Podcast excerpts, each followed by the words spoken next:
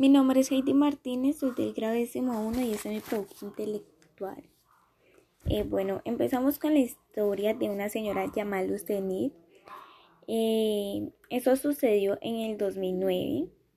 Ella habitaba en Baudó, Chocó y fue víctima de desplazamiento forzado, en donde se tuvo que, tuvo que emigrar hacia la ciudad de Cali. Ella no fue sola, estuvo con su hija. Eh, pues no me contó mucho de su experiencia ya que eran temas que no le gustaba tratar, eran muy delicados.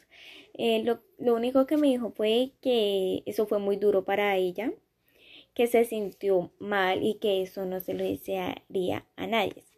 La Agencia de la ONU para los Refugiados, ACNUR, lanza un artículo en donde se cuenta que en marzo del 2009 se desplazaron cerca de 2.000 indígenas en Choco, cerca del río Baudó. Del 8 al 12 de febrero, Alto Baudó y Condoto eh, estuvieron cerca de 650 personas victimizadas de desplazamiento por las fuerzas públicas y el grupo guerrillero de las FARC. Mm, eh, pues la fuente fue 8 SR .78,14 en el 29, bueno, eso fue en febrero del 2009. Eh, esta información la sacó de la Comisión Colombiana de Juristas listados de, de desplazamiento forzado masivo en Colombia. Otro tema del que también voy a tratar fue en el 2011 en la ciudad de Barbacoa, Nariño, en donde se encontraba la señora Asteria junto con su esposo César, las cuales fueron víctimas del conflicto armado.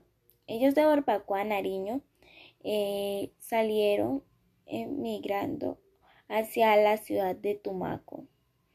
Eh, en la experiencia, ella o sea, tampoco quiso tocar mucho del tema.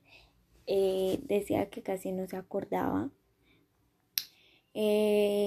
Investigué en una página llamada ReliWeb, eh, la cual nos contaba que al menos de 484 personas, que fueron en total 115 familias en ese mismo año 2011, tuvieron eh, tuvieron enfrentos sobre los grupos armados, los cuales tuvieron que salir pues del lugar donde habitaban.